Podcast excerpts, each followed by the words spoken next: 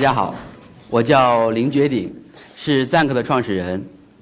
Zank 是一款手机软件，我们主要是为同志服务，所以我认识很多同志。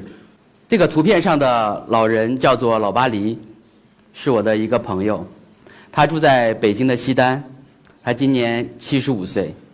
他的故事非常的传奇，他分别在一九七七年、八二年和八四年三次入狱，而入狱的理由是因为他是一个同性恋，而当时的罪名是流氓罪。当然和他相比，我幸运很多。我在一九九八年我读高中的时候就和我的父母出柜了。现在我的高中同学、大学同学还有很多朋友都知道我是同志。我跟我的朋友在一起，就是我的爱人在一起，父母也很支持，包括他的家人。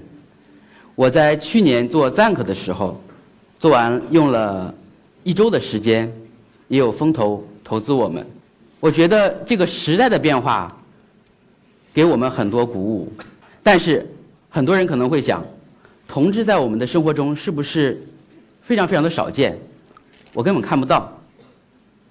但问题是。恰恰相反的，我们每个人的生活中都会和同志发生关联。举个例子，这位叫做图灵，他是一九一二年生在英国，他被称为计算机之父。他在二战的时候帮助英国破译了德国的很多密码，所以他非常的牛。但是他就是一个同性恋。这位是 Tim Cook，是苹果公司的 CEO，他也是一个同志。嗯，被美国的一个同志杂志被评为世界上最有权权力的一个科技的一个 CEO。这位，如果很多女生用的包包是 LV 的话，OK，你和同志发生了关系。这位叫做小马哥，嗯，Mark，他在 LV 做了十六年的艺术总监，所以你的衣服、你的包包很可能就是小 Mark 设计的。啊，这个很萌，对吧？谢耳朵。呃，很多人会追这个美剧《生活大爆炸》，嗯，他也是一个同志，而且跟自己的爱人生活在很多生活在一起很多年，嗯，好，这些人都是国外的，国内的呢其实也很多啊。大家知道张国荣是，还有一位也是，我们听的很多人的歌曲，比如说王菲的歌、莫文蔚的歌、张国荣很多歌都是他作词的，林夕。那么除了这些名人，科技界的、艺术界的。在我们生活中，其实也很多。这是我我们软件的一个截图。打开软件可以看到附近的人。那我们把北京的啊那些用户放到地图上，我们看到它的热度，大家会发现，在三里屯、国贸这些地方也有很多的同志，嗯，包括中关村那边也有很多大学。很多人会问一个问题，就是同志到底有多少？呃，科学界的一个共识是，同志占人口中的比例是百分之五。今天我们有五六百人，所以我在我们这个厂子里必然会有同志，而且还不少，应该是吧？其实不用这么算吧，大家可以想一想，你周围很多女生可能就有 gay 蜜，对吧？很多男生哎，自己的男同学中，有些人可能会向他出柜，说我是一个 gay。那么性倾向还有一个大家常见的一个问题是，它是否可以改变？有人就想来我们公司工作，但他是一个直人，为什么呢？因为他觉得说，哎，同志这个领域我很愿意去做，我也去参与创业。但是他问，哎，我到你们公司会不会被掰弯？我说不用担心，因为性取向是不会被改变的，它不是一种选择，不是说我今天我自己想做同性恋，我想做异性恋，还是想做双性恋。所以说，性倾向你不用担心你被掰弯，正如一个同性恋也不会被掰直一样。我们看一下在世界各地，大家对同志的一个看法。那么在这个图片中，大家可以看到非洲的部分有很多橙色啊深色的部分，在那些国家呢，同志还是被视为一些违法的，有些地方甚至被视为死刑，比如说在伊朗。比如说，在沙特阿拉伯，前段时间有一个国家也宣布同志为有罪的，在乌干达。但是在另一边，很多地方是呈现蓝色的深蓝色的地方，允许同性结婚或者是承认他们的伴侣关系。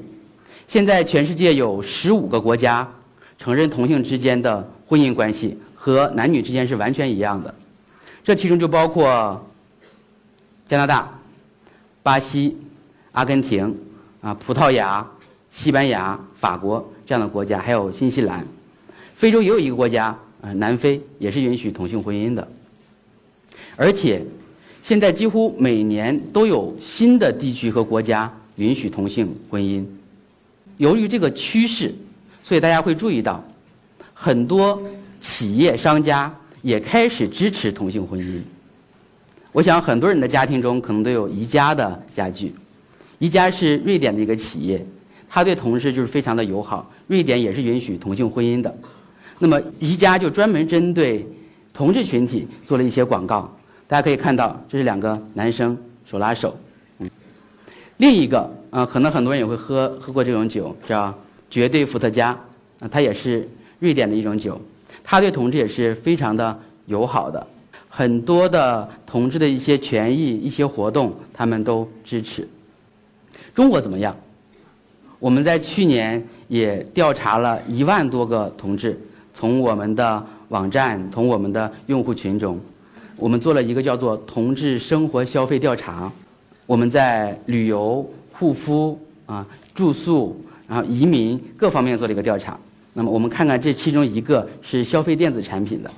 我们会发现，同志中用苹果手机的数量啊，就所谓什么高端机土豪，真的是很多。嗯，这跟我们的软件也会发现是一致的。嗯，有将近三分之一的用户都是苹果的用户，而在一般的应用中，这样的群体只占就苹果用户只占五分之一、六分之一这样的一个比例。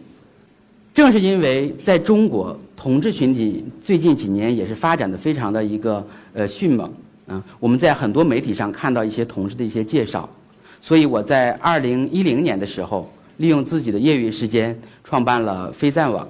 飞赞是一个同志的社交软件，在上面你可以放自己的照片，分享自己的生活，认识朋友，还可以参加很多的活动。最开始呢，只有我一个人来维护这个网站，很快的有很多朋友参与进来，他们帮忙组织各种各样的活动。那么在去年五月份的时候。我们决定组成一个团队，正式发展这种移动互联网的同志一个应用，所以我们决定做 Zank。而我们做 Zank 或者做非赞，我们所有的目的都是希望能够为同志服务。嗯，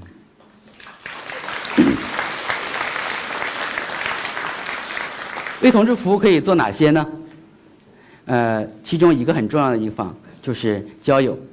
那这是正好是我前几天到微博上收到了一个朋友啊，他艾特我的，说他通过赞客找到了朋友，而且恰恰还是在上海，在中山公园。这个是在上周，在北京的奥林匹克森林公园有一个活动叫做光珠跑啊，就是大家穿一个内裤，嗯，然后我们活动也有很多同志去参加，那么他们在身上放着赞客的一个标志，很多朋友去参加，非常好玩。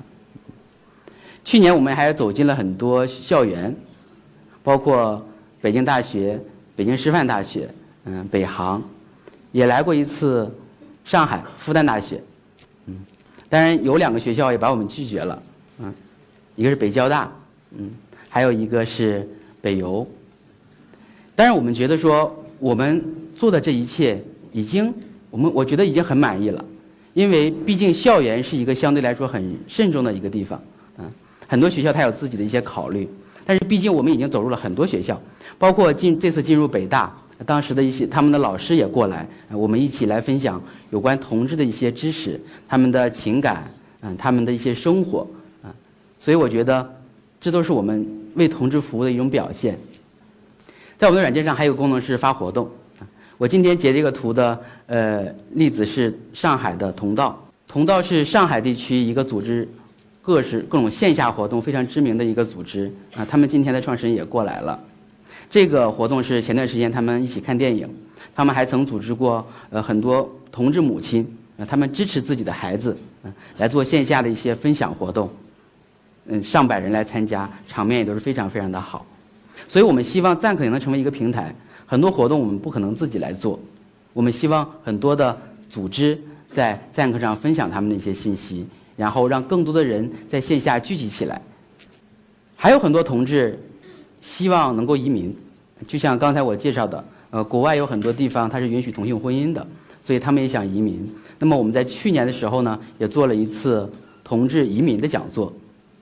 那么其中坐在中间那位是一个在移民方面非常资深的一个律师，嗯，他告诉大家如何在澳洲、加拿大还有美洲一些地方同志如何过去。而且大家可能会想，如果我们是夫妻的话，我过去了啊，妻子可能也能过来。事实上，在一些国家，比如说在澳大利亚，如果你们是同性伴侣的话，只要你能证明你们在一起生活一段时间，也是一样的。啊，我过去了，我的男朋友可以过去，只要拿出一些你的一些证明图片就可以了。我们在去年还播放了好多视频，嗯，其中有一个系列叫做“九个 gay” 系列。它的效果是非常好的。第一集叫做《九个 gay 教你如何追男人》，因为我们想，我们是男人，对吧？我们最了解男人，我们该告诉很多妹子们，你们应该怎么追男人，对吧？你可以去看一下。后来我们还陆续拍了《九个 gay 教你如何治愈失恋》，啊，我们连失恋都不怕，你们失恋算什么，是吧？如何和土豪做朋友？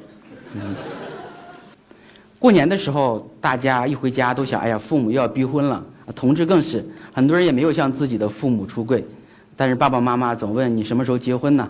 所以后来我们还年前和乐视网合作，推出了一个叫做“九个 gay 教你回家过年”。其实通过这个视频，我们也希望能够让公众、让更多的一些朋友了解哦，这个群体是什么样子的。他们的表现可能跟我们大家日常中想象的同志是不太一样，啊，他们可能也很开心，也不是每天很忧伤，也不是每天很控诉社会。我们还曾组织过大家去台湾游行，这个图片是我非常感动的一个图片，那是在二零一二年，我参加是台湾台北的第十届同志大游行，嗯，当然场景上有很多很多画面了，但这个画面最让我感动，为什么呢？大家看到，这是在路边一个小学生在看游行的队伍。游行的队伍中，大家举着各种各样的牌子啊，我们要多元婚姻，我们要争取自己的各种各样的权利。当时我就在想，一个孩子看到这种场面，他可能是一个同性恋，也有可能是异性恋，但是他无论是什么自己的性取向，等他长大的时候。回想他自己小的时候曾经看过的这么一个场面，有那么一群人在为自己争取的权利而而做一些奋斗，他一定会想：哦，我们这个世界是多元的，我应该尊重一些和我不一样的一些人。我觉得这就是游行，我们出去表达自己的一些观点最重要的一些作用。事实上，我在想，每个人在某一个时刻，你都会有可能成为少数人。你认为你是一个直男？但是某一天你没了工作哦，你变成一个失业者，啊，你认为你是一个美女，但是你可能会老去，所以我觉得，只有当我们了解哦，跟我不一样的人，我要了解他、尊重他，甚至支持他的时候，我觉得这个社会才会越来越好，越来越真正的和谐。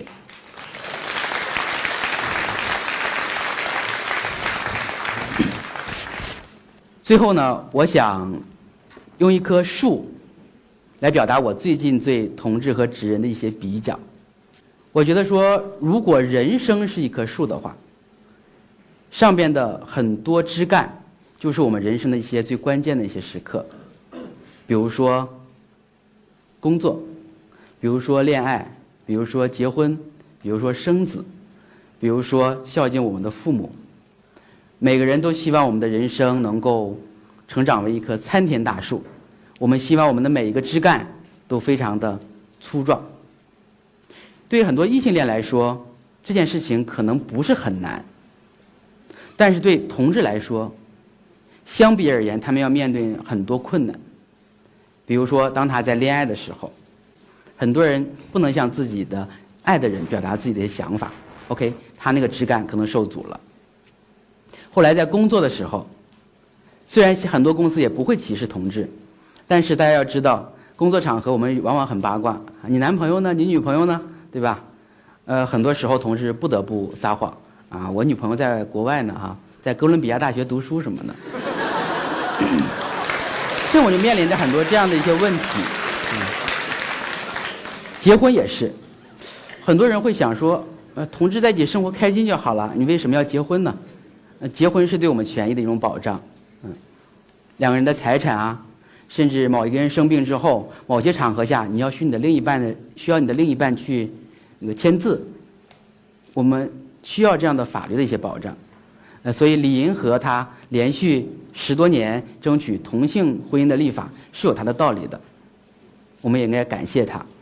还比如说，我们想要孩子，无论是男生还是女生，到了一定年龄，我们可能都希望养一个孩子。那么在中国，代孕实际上是不合法的。OK，我不代孕，我想领养一个孩子。那相关的领养的法案中，无论对呃男女关系，还是说男男女女关系，其实也是有很多阻碍的。其实就像之前在 法国，同性婚姻是允许了，但是同性的领养也是。经过了很久才争取到这个权利的，还有一个是父母。我们每个人都希望把我们的幸福，把我们人生的很多感受跟我们的家人分享，但是很多同志不能这么做。我就认识一个将近四十岁的一个同志，我们很好的一个朋友，他跟他的家人闹的关系就很不好，就是因为家人总催他结婚，嗯，但是他又不想把自己的情况告诉他。我妈妈知道我，所以他也跟那个。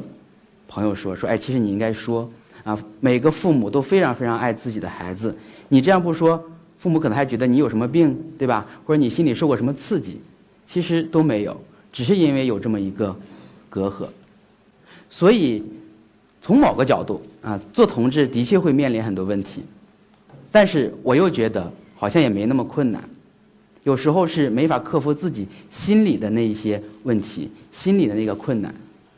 说到为同志服务，我觉得每个人都可以为同志服务。如果你是一个异性恋，你身边有同志朋友，你可以很好的支持他。即便你不知道你身边有同志朋友，OK，以后你会认为啊，好，两个好基友在一起也挺好的。表达这样的态度，可能默默的你会发现，你身边的好基友就会冒出来，嗯，因为他会觉得哦，这个人不错。如果你是一个媒体。像我们一席一样，我们可以提供更多的平台，让我们的公众了解同志。如果你是同志的话，你也可以为同志服务。我觉得最重要的是自己生活的很好，很开心，给周围的朋友、给自己的家人带来很多快乐，带来很多阳光。我觉得这就是同志自己为这个群体做的最好的一些事情。每个人都能把自己的这棵人生之树变得非常茂盛，我觉得就会出现一片森林。